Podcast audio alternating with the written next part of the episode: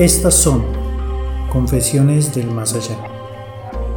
Un espacio para esas historias, esas leyendas o esos recuerdos que muchos de ustedes ocultan por miedo, por vergüenza o simplemente porque las quieren dejar en el olvido, pero aún no pueden.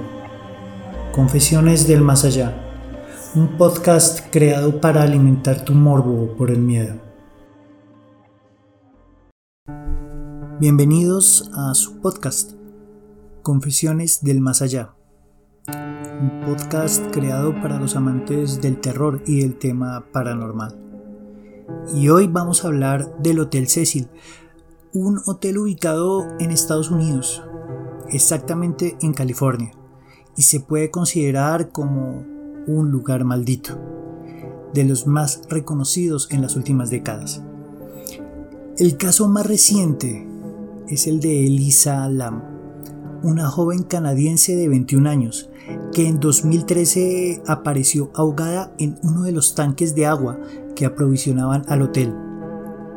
Hay miles de videos en la red que hablan sobre este caso, por ser el más reciente. Pero la historia de este hotel tiene casos más mórbidos que el de Elisa Lam y te contaré un par de los más interesantes y fuertes a mi parecer.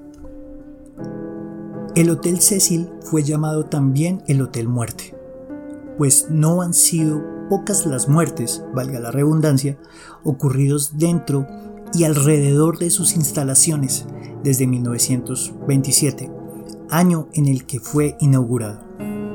En un principio, este hotel fue pensado para ser lujoso, solo para ciertas personas, pero gracias a la Gran Depresión de 1929, pasó a ser un antro de mala muerte, sucio y peligroso.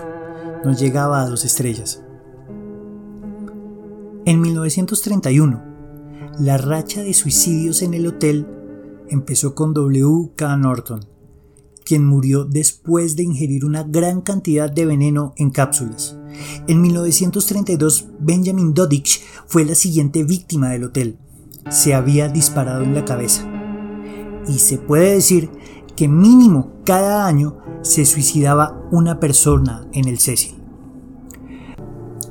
Pero además de suicidios, el hotel también formó parte de algunos de los asesinos y asesinatos más icónicos de la historia, y entre ellos está el asesinato de la Dalia Negra en 1947.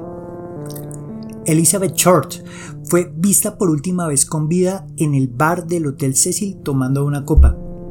El 15 de enero de ese mismo año fue hallada en un terreno baldío brutalmente asesinada.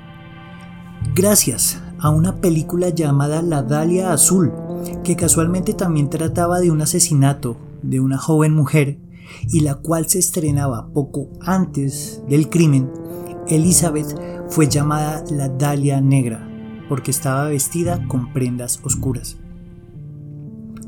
Quien halló el cadáver pensó en un inicio que era un maniquí roto, gracias a la extraña posición de sus brazos por encima de la cabeza pero al acercarse al cuerpo vio la dantesca escena.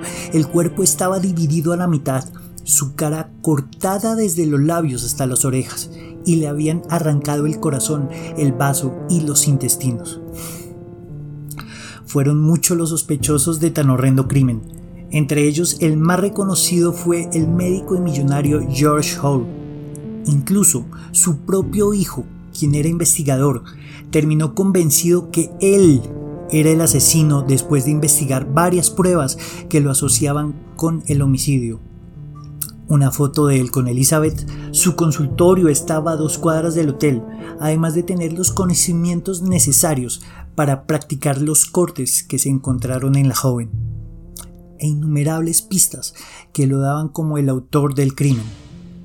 Sin embargo, Hall nunca fue acusado formalmente porque él tenía conocimiento de ciertos tratos turbios entre la policía y médicos abortistas, del cual Hall formaba parte.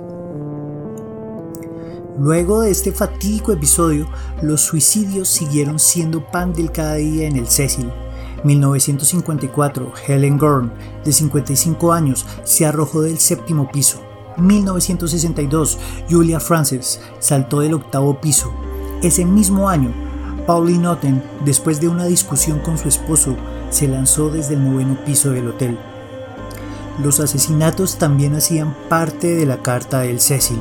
En 1964, Goldie Osgold, una señora de 79 años, fue hallada en su cuarto, violada, apuñalada y estrangulada con una alfombra. En 1976, Jeffrey Thomas Pawley compró un rifle, subió a la azotea del Cecil y empezó a disparar a diestra y siniestra. Afortunadamente, esta vez no hubo muertos o heridos. Pero uno de los asesinos en serie míticos que se hospedó en este hotel maldito fue Richard Ramírez. Entre 1984 y 1985, Ramírez, más conocido como The Night Stalker, tenía como base y residencia al Hotel Cecil. Se cree que muchos de los asesinatos que cometió los hizo viviendo en el Cecil. Él entraba bañado en sangre hasta su habitación, pero nadie le ponía atención. Era el ambiente ideal.